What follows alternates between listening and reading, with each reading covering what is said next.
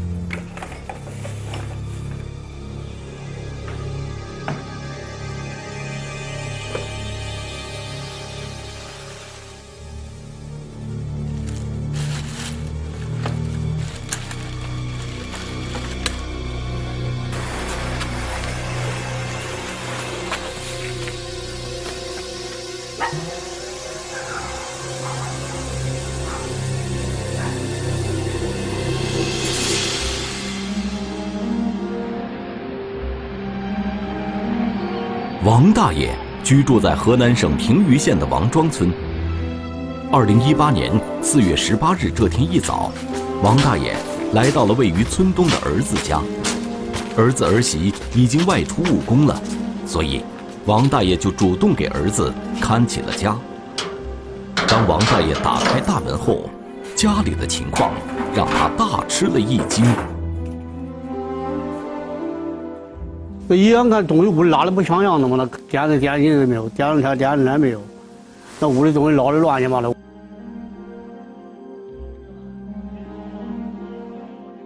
好端端的家具电器，怎么就突然不见了呢？慌张的王大爷急忙报了警。一一进到那个现场都害怕了，对不对？也六十多岁，我也没见过这个事儿。办案民警。在询问了王大爷之后，也感到非比寻常。因为他们这种这种家庭条件也不是特别好，一般来说，一般的窃贼不会选取这种家庭作为目作为盗窃的目标。通过勘查现场，民警发现，房间里虽然丢失了全部家用电器和稍有价值的一些日用品，现场并没有其他线索。我们到现场之后，就发现有的现场是被盗之后，这个犯罪嫌疑人，呃，偷完之后就又把那个受害人家中的那个门锁又锁上了。然后我们当时对现场也进行了勘查调取，但是周围没有那个有价值的监控，呃，条件都不好，也没有什么有价值的线索。被盗的房屋。位于王庄村的东南角，往北四五米是一条乡间水泥路，往南十多米是一处池塘。警方还发现，现场周边都是无人居住的空房子。那个时间人都不在家嘛，都外出打工了嘛，年轻人都出去打工去了，都剩下老人，都是这种情况。他们就是抓住了这个农村里面没有人在家。而且监控设施条件比较差，因为老年人对这个夜里的话，本身他们村就少。据王大爷回忆，自己是昨天晚上七点多离开儿子家的，离开时房子里的摆设一切正常，可是到了今天早上，打开门一看，却发现房子里的东西不见了。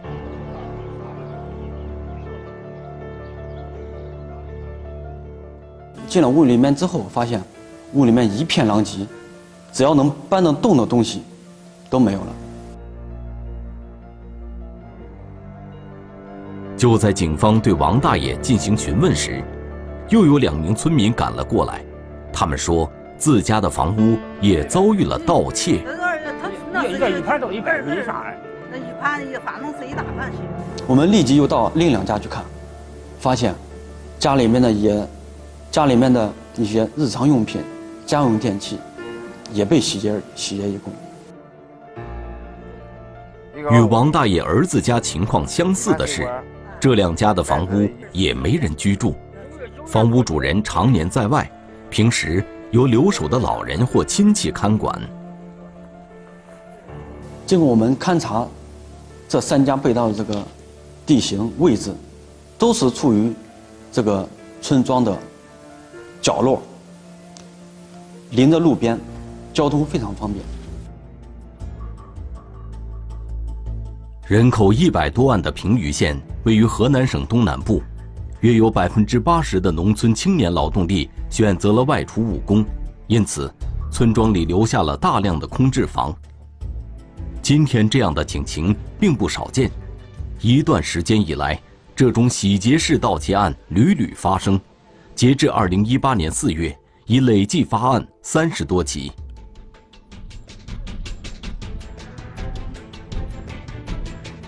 外出务工人员对自己家里面这个防盗的措施做的并不是很完善，然后这些犯罪嫌疑人就瞅中了瞅中了这些控控机，对这些控制的这些房屋进行盗窃。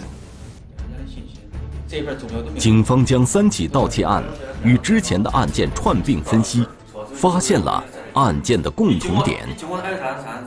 盗窃就是第一点就是偏僻，周围没有人。这是在农村，这是他们的共同的特点。虽然窃贼接连作案，可是警方在现场却没有找到侦破线索。这些案件都发生在农村地区。第一，这案发地点周边没有视频；还有就是，有些群众报警不及时，而且没有保护现场的意识。结合这些特点，仔细梳理案情，警方逐渐对盗贼形成了印象。因为被盗的物品都是是一些大件儿，比如说冰箱、洗衣机，还有棉被，物品被盗物品很多。我们分析应该是两人以上作案人。我们通过这些案件的被盗时间来看，应该不是。流窜作案，应该不是多远的人。通过被盗的地点位置来看，应该有交通工具。从这些被盗物品来看呢，嫌疑人应该是没有什么经济收入。既然是两个或两个以上的本地人做的案，那么他们的下一个目标又会是哪儿呢？民警又该如何找到他们呢？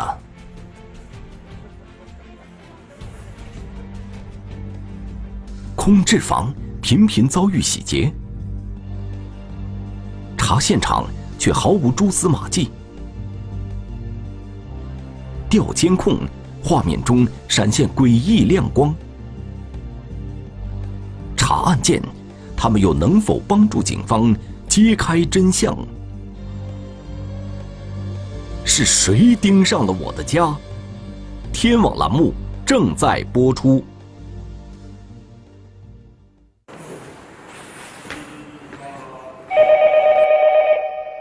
就在案件紧张侦破的时候，五月十五日，平舆县公安局再次接到了报警：郭楼镇的陈集村发生了盗窃案。现场就是，呃，也是搬家式的盗窃。屋里面被搬一空，呃，大东西、小东西、被子什么全被搬了。通过勘查，警方确认这仍是同样的嫌疑人所为，跟之前的这个作案手法都是一样的。而这一次，警方通过走访，终于取得了新的发现。我们在这个村口发现了。有一处监控，监控探头设在村口，监看区域内有多条进出村庄的道路。根据这起案件的案发时间段，我们调取了视频，我们一分一秒的看，突然视频里面有一道亮光出现，也引起了我们侦查员的注意。民警发现，亮光最早出现在前一天，也就是五月十四日晚上的二十三点零六分，是两道比较明显的光束。可这时已是深夜时分，道路上并没有晚归的行人，两道亮光向右拐进入了村子。通过我们的侦查员仔细观察，这道亮光下有三个人影，形迹可疑，鬼鬼祟祟。当时我们感觉就是应该找到嫌疑人了，然后大家都很兴奋。亮光下的三个人影会是窃贼吗？不久，亮光再次出现，这一次，这三人似乎在寻找什么，之后就消失了。民警还发现，这伙人再次出现时，骑乘的一辆三轮车。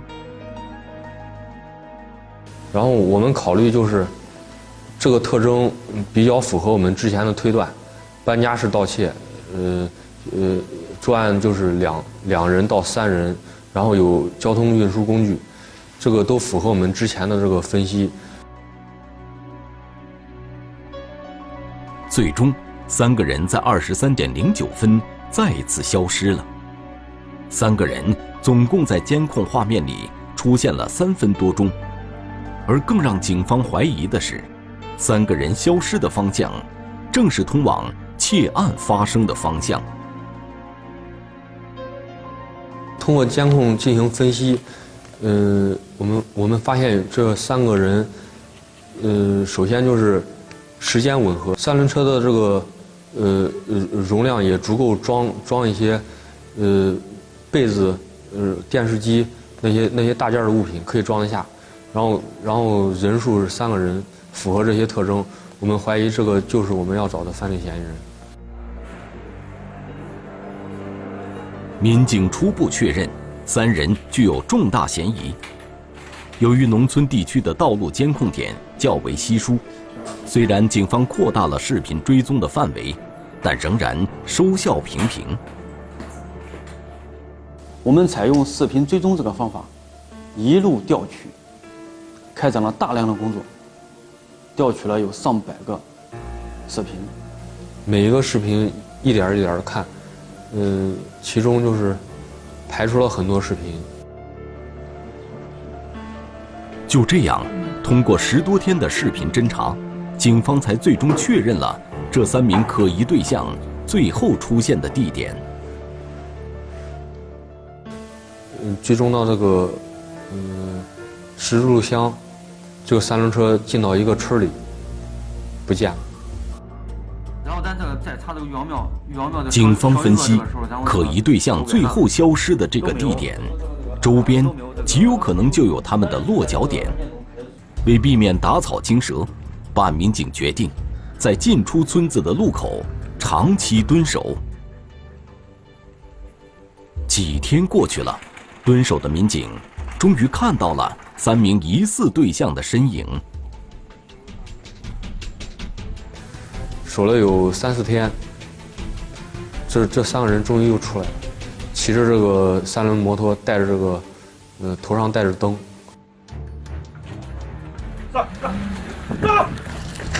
就在三名疑似对象即将通过时，埋伏在路边的民警展开了行动。他们很惊慌，对三人实时搜查后，民警大失所望。这三个人根本没有携带任何的作案工具，三轮车上放着的也都是一些常见的线圈和编织袋。经我们审讯，我们感觉这不是我们要找的人。他们说自己是去偷青蛙的，然后看他带的这些，呃，盗窃用的工具，也并不是这种开门、呃撬门别锁这种工具，就是就是一些线，呃就是钓青蛙的那那些东工具。经调查，这三名男子确实是当地猎捕贩卖野生青蛙的村民。野生青蛙属于国家三级保护动物，他们的猎捕行为触犯了相关法律，因而三名男子被警方另案处理。经过我们进一步的核实，案发当夜，他们三个人是相约到案发地点周边去抓青蛙的。到此，我们的线索又中断。排除了三人的嫌疑后，民警再次来到了发案的陈集村。通过进一步勘查，民警发现，进入陈集村的路其实共有两条，除了村口装有监控的水泥路之外，还另有一条小路，可小路上并没有监控设备。所以说，嫌疑人应该是从没有监控的那条路进村作案。面对连续发生的盗窃案，平舆警方又该如何打破僵局呢？空置房频频遭遇洗劫，三男子涉案嫌疑被同时排除。找线索，警方确认了案发区域的中心点，一枚清晰的指纹。又能否揭开案件的真相？是谁盯上了我的家？天网栏目正在播出。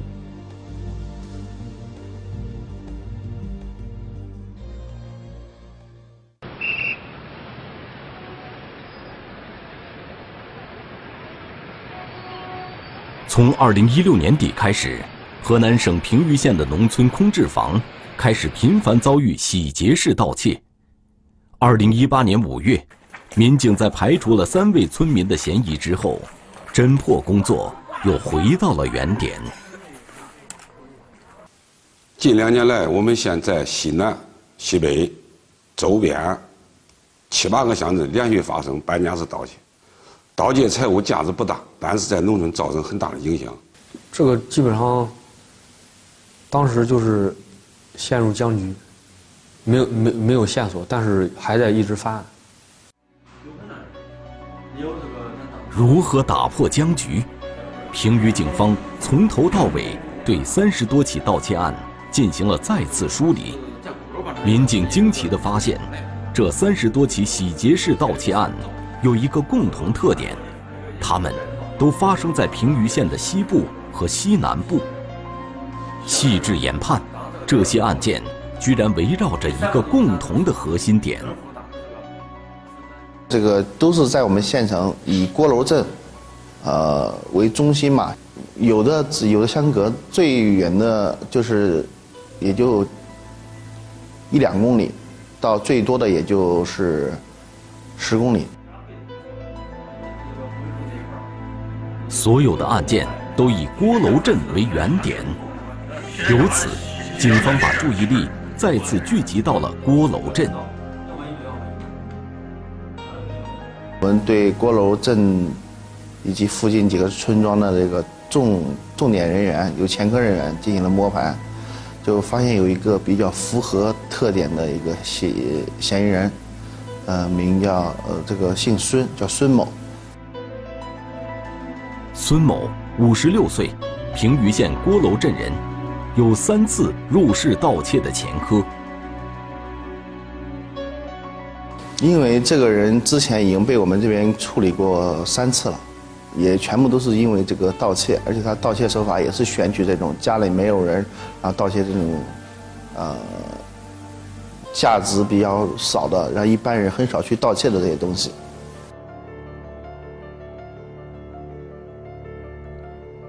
同时。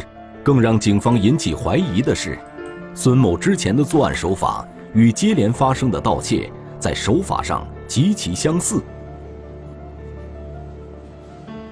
呃，作案的手法，以及他的跟我们推断的嫌疑人的年龄，包括家庭条件，呃，与我们推断的这像这个二零一六年以来这个入室搬搬家式盗窃的嫌疑人的特征，基本相符。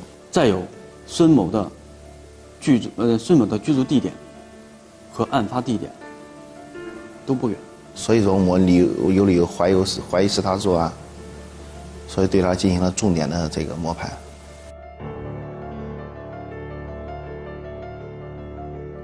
警方随即围绕孙某进行了仔细摸排，可是，经过多日的工作，民警并没有发现可疑情况。这对对对他的掌握，他是每天就是在家里，在家里养殖，在家里养殖，哄自己的这个孙儿，也一般没有怎么出门。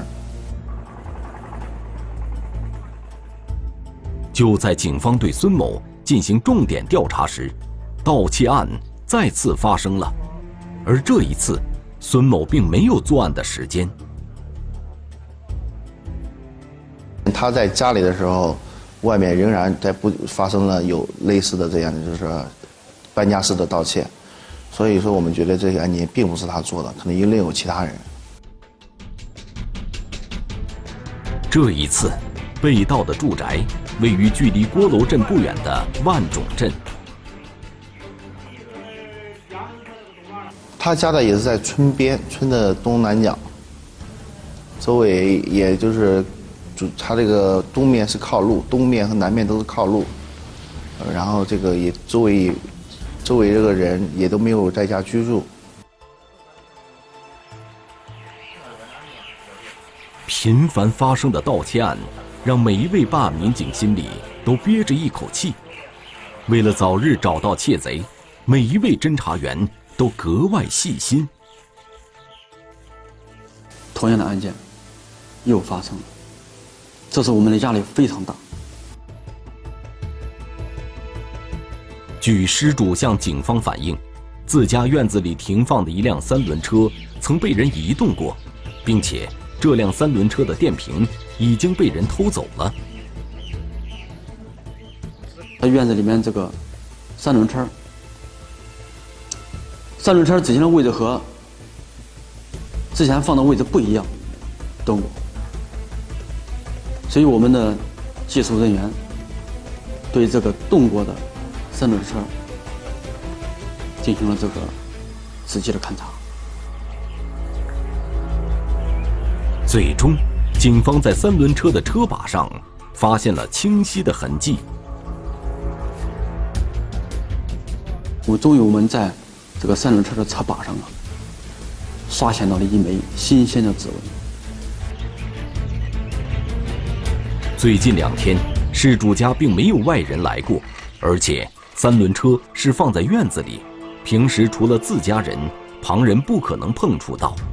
那么，车把上发现的指纹，会不会是盗贼留下的呢？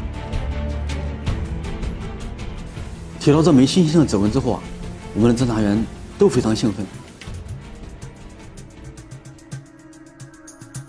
经过比对。民警排除了事主家人留下指纹的可能，所以说我们对这枚指纹觉得有可能是犯罪嫌疑人所留。可是，民警在对指纹进行大范围查对之后，结果依然大失所望。进行比对，但是结果。让我们侦查员再次跌入低谷，没有被中。这就说明，制造了多起洗劫式盗窃案的人没有前科，是一名新手。那么，这枚指纹的主人会是什么样的人呢？民警对这名窃贼的刻画是：平舆县本地人，年龄偏大，没有什么经济来源。是不是就是说以各种或，就是，就是说会会不会以这个收购物品呢，在这些村里面来回这个走动，啊，进行这样白天的踩点和这个晚上的行动，但是我们对这个老百姓这个村里面的百姓进行这个调查的时候，并没有发现就是这样类似的人员。在长达一年多的时间里疯狂作案，而且之前的每起案件都没有留下痕迹。看来，窃贼虽然是新手，但却极其狡猾。警方又能否找到他和他的同伙呢？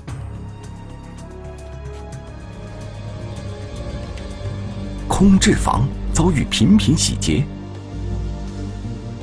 查指纹，警方仍一无所获。迁户口，李姓男子的嫌疑陡然上升。一辆普通的三轮车，又能否让连环盗窃案真相大白？是谁盯上了我的家？天网栏目正在播出。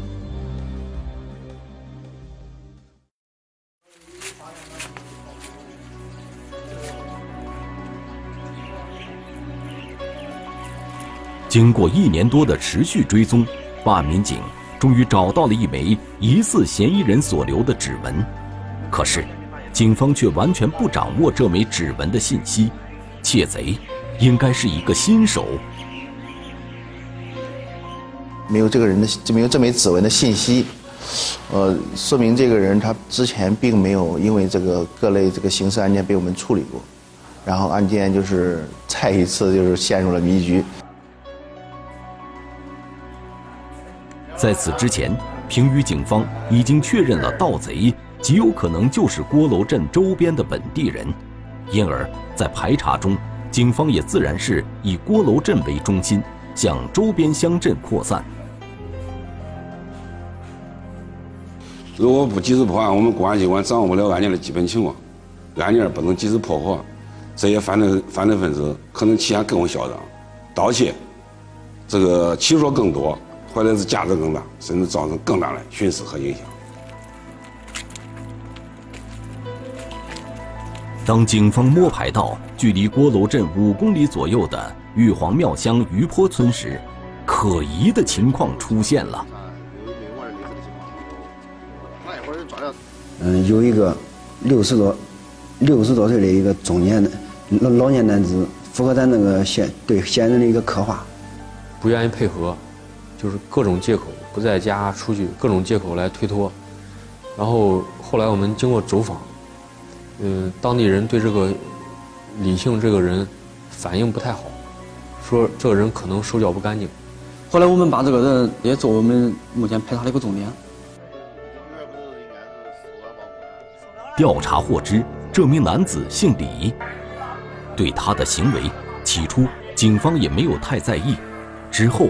李某的一个行为却引起了办案民警的注意。这个李某就是前几天把他他本人的户口从玉皇庙乡迁到郭楼镇。进一步调查，民警发现李某是以结婚为由，将自己的户口从玉皇庙乡迁往郭楼镇的。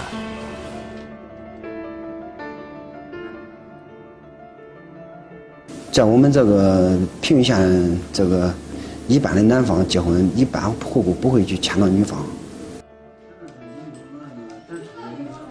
深入摸排，民警发现李某平时并没有任何经济来源，可是，在余坡村和郭楼镇，李某却分别有一套自建的楼房。这些钱是从哪儿来的？这又引起了我们的。高度重视。接下来，民警找到了更多疑点。民警发现，李某经常骑着三轮车在郭楼镇周边穿行。调取监控视频，民警看到，李某每次骑车出现的时候，三轮车上都装载着一些物品。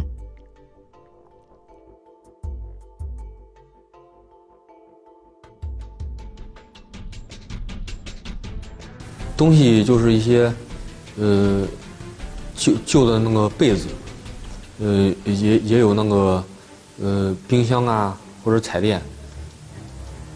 这个东西跟这个搬家时盗窃丢的物品也比较吻合。这样一来，李某的嫌疑更大。所以我们要想尽办法，要提到李某这个他的指纹。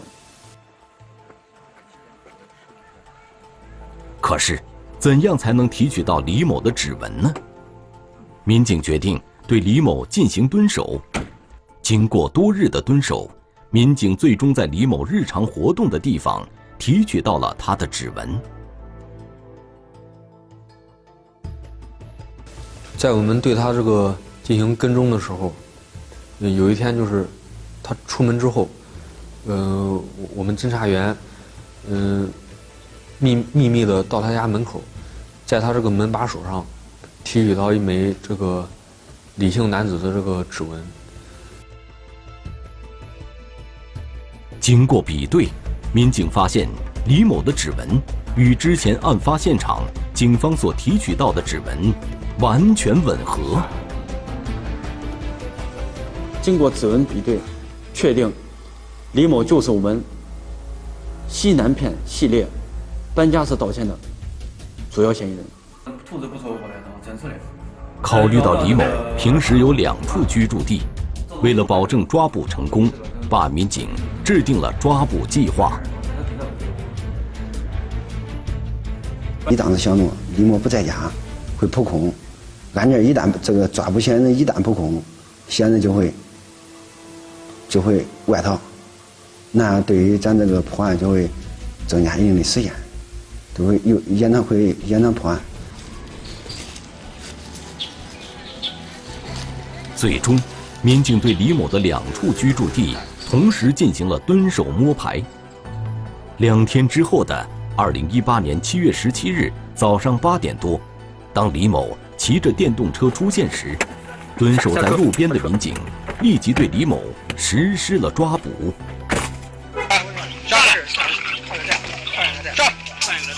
靠到待待会儿，两号的，管你俩，哪来一个？一个，一个，走，叫名字。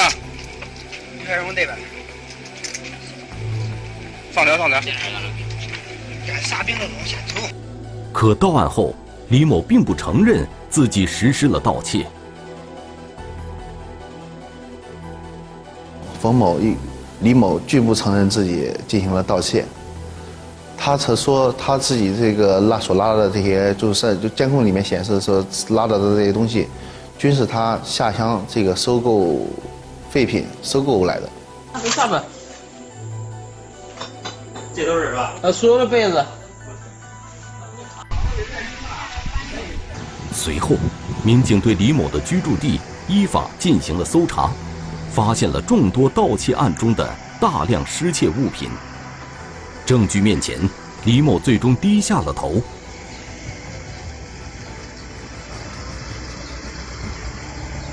被抓以后，我真认识到这这是这这这是这这是犯罪啊！真心想悔过，悔过这这这这这些罪行啊！呃，做做些些不不不不劳而获的东西，是我真的想不悔过。犯罪嫌疑人李某交代，二零一六年年底之前，他一直在外务工，因为身体原因，二零一六年底便辞掉了工作，返回了老家。之后，由于断了固定的收入，李某便联合妻子冯某开始打起了外出务工的村民们的主意。那都人都走了，可能家里有毛的，呃，人家不在城市用不着的，就是有些破烂管换钱的，他们不要的，有有些这些东西，我倒不有时候收拾收拾，管管去卖钱。可是。盗窃行为不仅没有让李某发家致富，还给外出务工的村民们造成了财产损失，极大的影响了他们的生产和生活，严重危害了社会治安。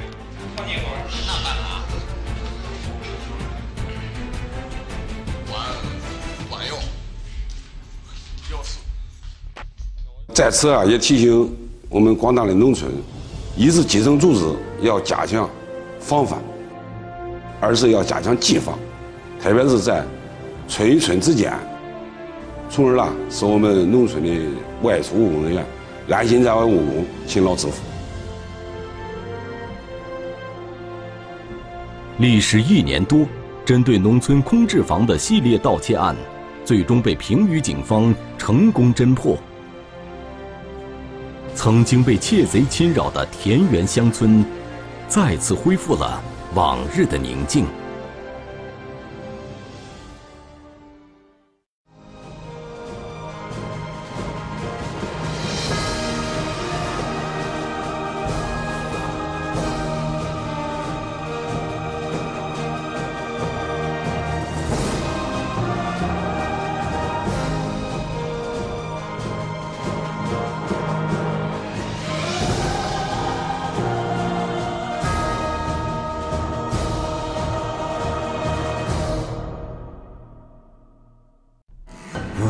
时分，年轻女子车中遇袭，命悬一线。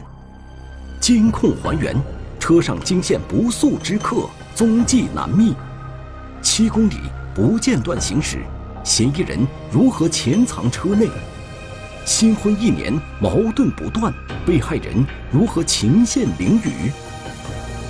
谁是车中人？天网栏目近期播出。